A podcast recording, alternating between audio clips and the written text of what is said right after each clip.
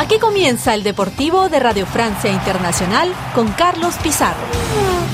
Saludos y bienvenidos a una nueva edición del Deportivo de Radio Francia Internacional. Poco a poco y tras el parón navideño, la mayoría de las competiciones deportivas empiezan a tomar su ritmo habitual a la espera de una nueva temporada para otros deportes que empiezan con el año su calendario oficial.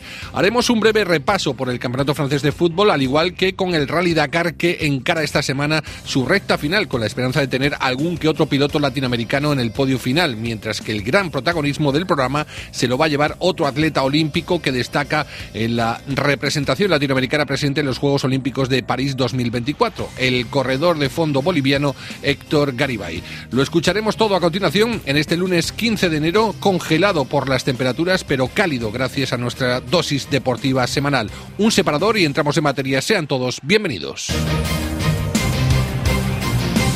Saludos desde París. Tras las vacaciones navideñas, el fútbol francés retomaba su campeonato que ha combinado igualmente con alguna jornada copera. En la última fecha, donde el PSG sigue como líder cómodo de la competición, destaca una nueva derrota del Olympique de Lyon que frena esa racha salvavidas que había conseguido a finales del año pasado. Los lioneses caían 3 a 1 en la cancha de Le Havre para volver a ocupar puestos de descenso y no sería el único equipo mayor que salía perjudicado en la última fecha. En la parte alta también se frenaba el Niza, que salía derrotado 2 a 0 en el feudo de Rennes, y de paso dio más holgura al PSG para defender su primer puesto provisional. Se lo ponen fácil los equipos punteros al equipo parisino luego de que Mónaco perdiese en su casa 1 a 3 ante Reims y después de que Marsella no lograse salir del empate a 1 frente a Estrasburgo. Dejamos este breve paréntesis de fútbol francés para dar paso ya a la entrevista olímpica que desde primeros de este año y hasta que lleguen las Olimpiadas de París pretende desvelar cada semana a uno de los atletas más destacados de la delegación latinoamericana para la fiesta del deporte mundial. Esta vez le toca el turno a Bolivia y a su máximo representante, el maratoniano Héctor Garibay.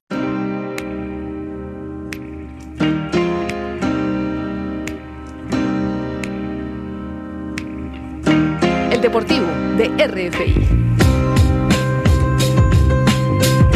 Fue uno de los deportistas más madrugadores en sacar su boleto para París 2024. Tras pulverizar el crono de la Maratón de México, se atrevió a probar las mieles del éxito en la ciudad andaluza de Sevilla, pero si en algo destaca este atleta de larga distancia sudamericano es que es uno de los pocos que puede competir de tú a tú con la élite casi exclusiva de los corredores africanos y en particular de los procedentes de Kenia. Sin más dilación, presentamos al atleta que podrá otorgar a Bolivia su primera medalla olímpica en la historia.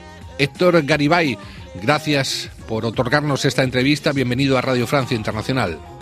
No, muchas gracias más bien por la cobertura y, y, muy contento por saber que mi palabra esté llegando a nivel del mundo, a Francia, entonces muy contento por la entrevista que vamos a realizar. Ahora tus palabras, pero seguramente en unos meses van a ser tus marcas y tu prestación en el asfalto parisino, y eso nos emociona bastante. Antes que nada, me gustaría darte a conocer para los que aún no tienen esa suerte, tú eres originario de Oruro, pero ¿cómo nació tu amor por la carrera de fondo? ¿Cómo y de qué manera entraste a competir con una prueba tan exigente como el maratón? Sí, prácticamente como desde pequeño yo siempre me trasladaba almuerzo a mi padre a un centro minero, entonces tuve que llevarle almuerzo todos los días. Subía un cerro de 7 kilómetros, hay veces que subía algunos dos veces o tres veces por día para tratar de sacar el mineral y bajar hacia, hacia el pueblo donde vivía, entonces ahí fue donde fui ganando más resistencia en un centro minero de aquí de Oruro llamado Totoral y a través de eso pude formar la resistencia más que todo y ya aquí cuando vine en Oruro ya me importó más las carreras de calle y luego tuve que saltar a la distancia como son la, la prueba madre del atletismo que es la maratón. Y ahí en la competición una vez vistes que tenías un buen potencial y adelante, ¿no? Y todo se desarrolló solo a partir de ahí. Prácticamente en el atletismo yo casi estoy durante cinco años más antes era jugador de fútbol, entonces me adapté rápidamente a los entrenamientos y me fue entrando cada vez en las ganas de correr, de correr y más largas distancias y hoy por hoy estoy representando a mi país y eso a mí me motiva más que todo. Hablando ya de tu carrera profesional, Tu punto de inflexión, sin duda, fue la maratón de la Ciudad de México en el verano pasado, donde estableciste un nuevo récord, rebajando en tres minutos la marca que había desde el año 2018. Ahí el mundo se despertó y los especialistas te dieron ya la etiqueta como uno de los hombres a tener en cuenta para los Juegos Olímpicos de París. Sí, la verdad eso a mí me motivó mucho más que todo ganar esa maratón y siempre cada carrera te enseña nuevas experiencias, nuevos aprendizajes en cada competencia que voy tomando y ganar en Ciudad de México, eso a uno le, le trae la mente más. Ahora nos toca ya, ya estamos a 199 días de París, entonces tenemos que entrenar, sigue a pesar de haber marcado un tiempo récord en México, el registro más rápido lo conseguiste en febrero en Sevilla, lugar donde además sacaste tu boleto directo para el Mundial y para los Juegos Olímpicos.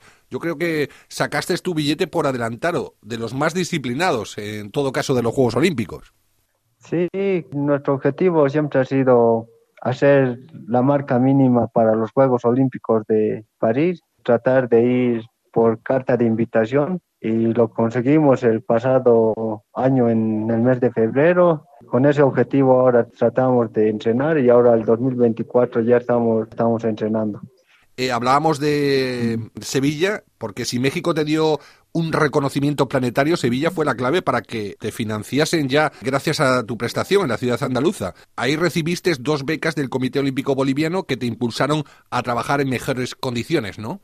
Sí, más que todo, este deporte individual como el atletismo en mi país no es muy reconocido más que todo. Ahí estuvimos peleando con algunos problemas que tuvimos, pero gracias a Dios, hoy por hoy estamos contando con ayuda de muchas empresas que nos están apoyando con miras hacia París y ahora hay que aprovechar esas ayudas que tenemos para poder llegar en óptimas condiciones allá a París. Hablo de tu financiamiento, ya que fue bastante difícil llegar hasta donde tú has llegado. Trabajaste incluso como taxista para poder financiar tu carrera profesional debido a la falta de apoyo por parte de los patrocinadores. ¿Qué es lo que sucedió en esos momentos? ¿Cómo no te llegaban hospicios siendo ya un atleta destacado? Sí, prácticamente como te vas basando, el deporte primordial en todo el mundo es el fútbol, entonces prácticamente fue eso. Y también hubieron bastantes becas que estuvieron dándose en mi país. Eh, como hice ya la marca mínima en febrero, entonces me quitaron algunas becas, no, no estuve en algunas becas que me habían prometido cuando hice la marca mínima que me iban a ayudar, pero tuvimos que pelear bastante por esas cosas y gracias a Dios la familia es lo más importante y que me motivó a seguir entrenando, me apoyó, hasta me tuvo que prestar algunos dineros para los entrenamientos, para la indumentaria deportiva. Mi hermano fue uno de los primordiales que al lograr todo este sacrificio, el que vive en España donde él me estuvo mandando zapatillas, los relojes también ya sabemos que la tecnología para correr una maratón es muy avanzada y él averiguó y él me estuvo financiando bastante tiempo en mi preparación. Me hablas de una época durísima, muy complicada, pero me gustaría saber cómo combinabas el taxi con el atletismo profesional, cómo, cómo hacías. Sí, para correr una maratón es muy complicado porque tienes que sumar bastante kilometraje y había tiempos donde tenía los entrenamientos muy cortos, ahí es donde trataba de salir a trabajar para poder financiar más que todo en la alimentación, en todo eso, pero tuve que dejar algunos trabajos también, más que todo era donde en los tiempos libres que trataba de conseguir un poco de dinero, como tenía mi auto propio, entonces salía a cualquier hora y para poder financiarme mi preparación. Héctor, hay algo que te tiene que llenar de mucho orgullo, porque los especialistas dicen que eres uno de los pocos atletas que puede competir cara a cara con los corredores keniatas que tienen copado los primeros puestos en la categoría de fondo, ¿no? Eh, ¿Cómo, cómo es de difícil hacerse un hueco entre tantos? Sí, sabemos que en las pruebas de largo siempre están, están dominando los corredores africanos, pero ya se van metiendo también algunos competidores ya que ya les están dando las peleas y como sabemos que ellos también son de carne y hueso igual que nosotros, tienen dos pies, dos manos, entonces hay que tratar de darles pelea. Y pelea le estás dando, en todo caso. ¿eh? Hemos tratado mm. tu preparación física, pero en la parte mental lo más positivo llegaba acompañado de tus resultados. ¿A ti te motivó mucho tu reconocimiento por parte del pueblo boliviano, no? Sí, hoy por hoy eso lo, lo que más te motiva más que todo, que saber, ahí vamos demostrando que llevar el nombre de Bolivia en lo alto, a mí más que todo me enorgullece y saber de dónde vengo y a dónde quiero ir, eso es lo que me marca más que todo. ¿Y ese reconocimiento no te añade presión o la gestionas de manera positiva? No, lo, lo mantenemos bien porque este deporte es deporte individual lo que vamos practicando el atletismo. Sabemos que va a depender de mí mismo, por eso más que todo estamos siendo muy cuidadosos en los entrenamientos, en la alimentación y ahora que estar más concentrados en nuestra preparación. ¿Queda tiempo a mejorar de aquí a que se desarrolle la maratón de los Juegos? ¿Queda tiempo a perfeccionar si es que queda algún detalle? Sí, tal vez vamos a buscar una competencia donde podemos ver a qué nivel estamos y luego ya tratar de correr los Juegos Olímpicos, no me sé. Asumes que a ti se te da mejor correr en altura, ya que vienes de un sitio con bastante altitud, pero París no supera los 35 metros a nivel del mar, aunque el circuito tiene bastantes, bastantes variantes. ¿Cómo vas a poder adaptarte a este factor, aunque el recorrido se presenta exigente con 438 metros de desnivel negativo y una pendiente máxima de 13,5%? Sí, además de eso hay que estar adaptándose hacia la calor, porque si te das cuenta, en el mes de agosto allá en París va a ser mucha calor y en calor casi la mayoría de los competidores de los maratonistas es un punto muy en contra de los corredores africanos porque a ellos les deshidrata más, entonces tenemos que adaptarnos en eso. Nosotros sabemos que va a ser mucha calor, entonces estamos tratando de modificar algunos nuestro horario de entrenamiento estamos tratando de entrenar en una temperatura más caliente aquí en mi ciudad. A ti te dio tiempo de ver de cerca el recorrido de la maratón olímpica, ¿no? Ya que participaste en la pasada maratón de Versalles con un magnífico segundo puesto, por cierto, que hace albergar muchísimas esperanzas. ¿Cómo fue de especial ese primer contacto con el circuito olímpico de París en la maratón? Fuimos a reconocer y sabemos que va a ser un poco duro porque si bien las carreras de maratones donde las conocidas corren a una superficie nivelada, no tiene mucho tanto de elevación, pero allá en el mucha elevación, muchas subidas y bajadas y hay unos recorridos también donde está el camino adoquinado, entonces tenemos que entrenar con ese objetivo, por eso ya, ya conocemos una parte del recorrido y siempre tratamos de sumar algo a nuestro, a nuestro entrenamiento, como escalar las montañas, hacer en desnivel algunas series. Eso es lo que estamos haciendo hoy por hoy. No había contado yo con el detalle del adoquín, por cierto, claro, por supuesto, tan parisino, ¿no? Y por donde tendréis que trotar eh, en la maratón, en las pruebas de fondo. Antes del verano, ¿vas a planificar algo cerca de aquí de París? ¿Te vienes ya, te aclimatas antes de tiempo o vienes ya directo para participar en los Juegos? Estamos viendo por el momento, tengo una invitación para ir al CAR allá en París y hoy por hoy estamos viendo cómo vamos a tratar de entrenar, tal vez unos 10 días a 15 días, tal vez estemos en Francia otra vuelta, pero por el momento estamos tratando de sumar más kilometrajes y ganar más glóbulos rojos aquí en altura. Mientras preparas los glóbulos rojos, como tú dices, varias curiosidades. La verdad es que la maratón es la prueba más legendaria de las Olimpiadas y la que normalmente pone el cierre a unos Juegos Olímpicos, pero la de París se presenta muy especial por varios motivos. El maratón femenino va a ser el evento que vaya a cerrar los próximos Juegos Olímpicos de París el domingo 11 de agosto y no vosotros, los hombres, que competís el sábado 10 de agosto, un día antes, que vais a salir del Ayuntamiento de París, dirección al Castillo de Versalles, para finalizar a los pies de la Torre Eiffel. Vuestra prueba va a ser una auténtica carta postal. Vais a desfilar por todos los monumentos importantes de París y su región. ¿Os da tiempo a ver algo? ¿Observáis algo cuando estáis en plena competición o la concentración es tan fuerte que no da tiempo a despistarse con lo que ves alrededor? Yo lo tomo algunas veces que ves que cuando corres la maratón y entonces al día siguiente cuando voy a visitar y digo yo, aquí pasé el kilómetro 35 y ahí está, digamos, la Torre Eiffel y te das cuenta donde estabas y donde te sientes en el kilómetro 15 la torre de Versailles, ahí estaba el kilómetro 15, no te sientes tan cansada, entonces eso es yo lo que trato de recordar más que todo en una competencia de la maratón. O sea, tienes una referencia fotográfica más que otra cosa del circuito. Sí, eso es lo que más que todo lo, lo trato de asimilar. Y otro factor positivo de la maratón es sin duda el público, ya que es una de las pruebas abiertas donde van a acudir millones de personas. Ese barullo, ese jaleo entre la gente, sí que sienta bien a pesar de la concentración, ¿no? Ahí sí que os podéis sentir privilegiados, ¿no? En ahí sí hay momentos que la gente te va apoyando y, y hay tiempos donde te da un bajón en la competencia, pero la gente te motiva. Sabemos que en el transcurso del recorrido hay bastante gente que te va alentando, entonces eso a uno le motiva y trata de dar lo mejor de sí mismo. Y hay otra curiosidad, otro factor incluso más destacado aún, y es que por primera vez en la historia de unos Juegos Olímpicos se van a otorgar 20.000 plazas gratuitas para que personas que no son atletas profesionales puedan hacer la misma ruta olímpica de 42 kilómetros. Es decir, os vais a sentir como si fuesen una maratón popular.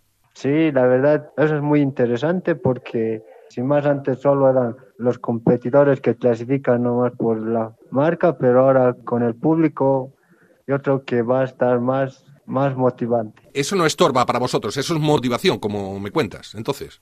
Sí, la verdad va a tener su lado negativo y su lado positivo, porque si te das cuenta todo puede pasar en una maratón.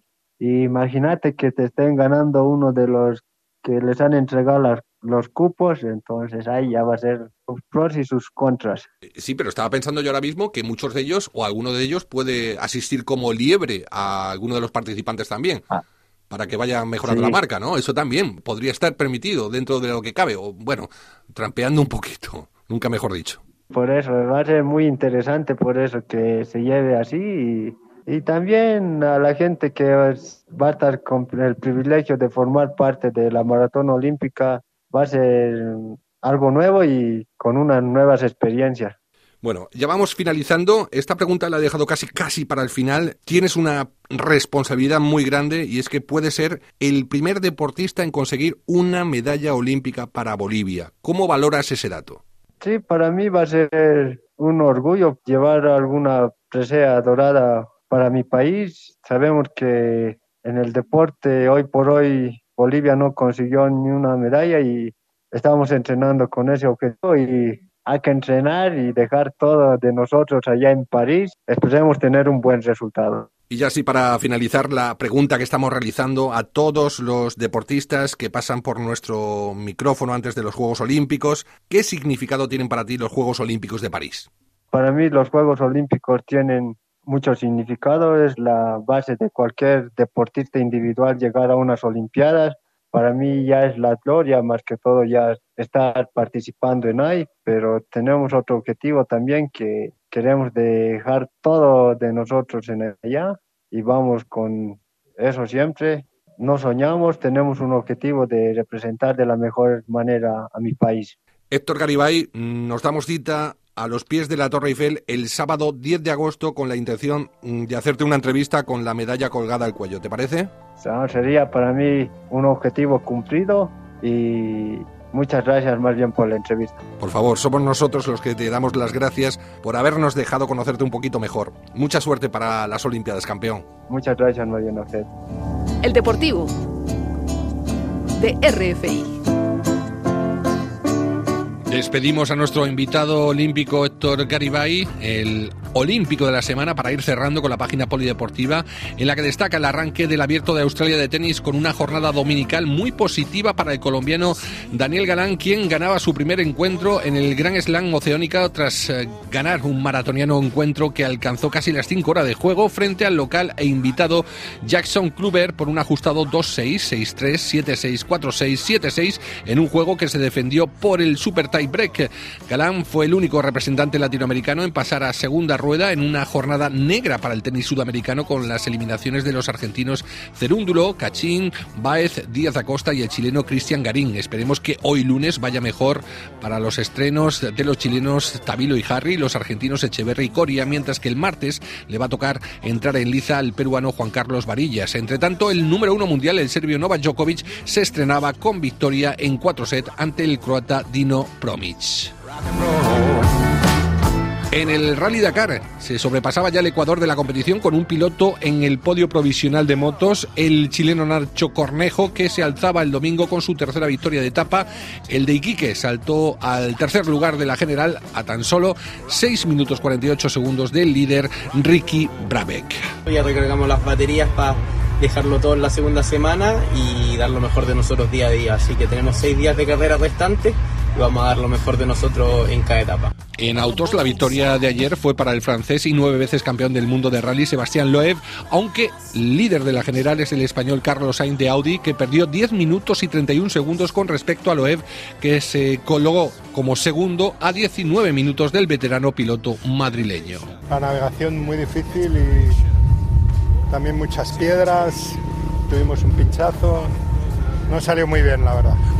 Y por último, un breve apunte en fútbol. Este pasado fin de semana arrancaba en Costa de Marfil la Copa Africana de Naciones de Fútbol, la CAN 2024, con Marruecos y Senegal como grandes favoritos para alzarse con el título. De momento, en la apertura del Grupo A, Costa de Marfil vencía a Guinea-Bissau por 2 a 0, mientras que Nigeria y Guinea Ecuatorial empataban a un gol. La reacción es del goleador Iván Salvador Edu al micro de nuestro enviado especial Antoine Gronier. Visto cómo, cómo hemos empezado y luego, sobre todo, cómo hemos acabado el partido, hay que darle valor a este, a este empate ante una selección que es muy potente y ahora tenemos que conseguir tres puntos para poder optar a clasificarnos. Con esta nota futbolística vamos a poner el punto y final a la edición de hoy. Volvemos el próximo lunes con más temas deportivos y con nuestro representante latinoamericano destacado de los próximos Juegos Olímpicos de París. ¿Quién será? Lo dejamos ahí en el aire. Alan Vidal estuvo en los mandos técnicos, les habló Carlos Pizarro. Sean felices en la medida de lo posible. Hasta la próxima semana. Liberation, rock and roll. Ego death, rock and roll, babe. Long sets, rock and roll now. From your chest, rock and roll, Lord.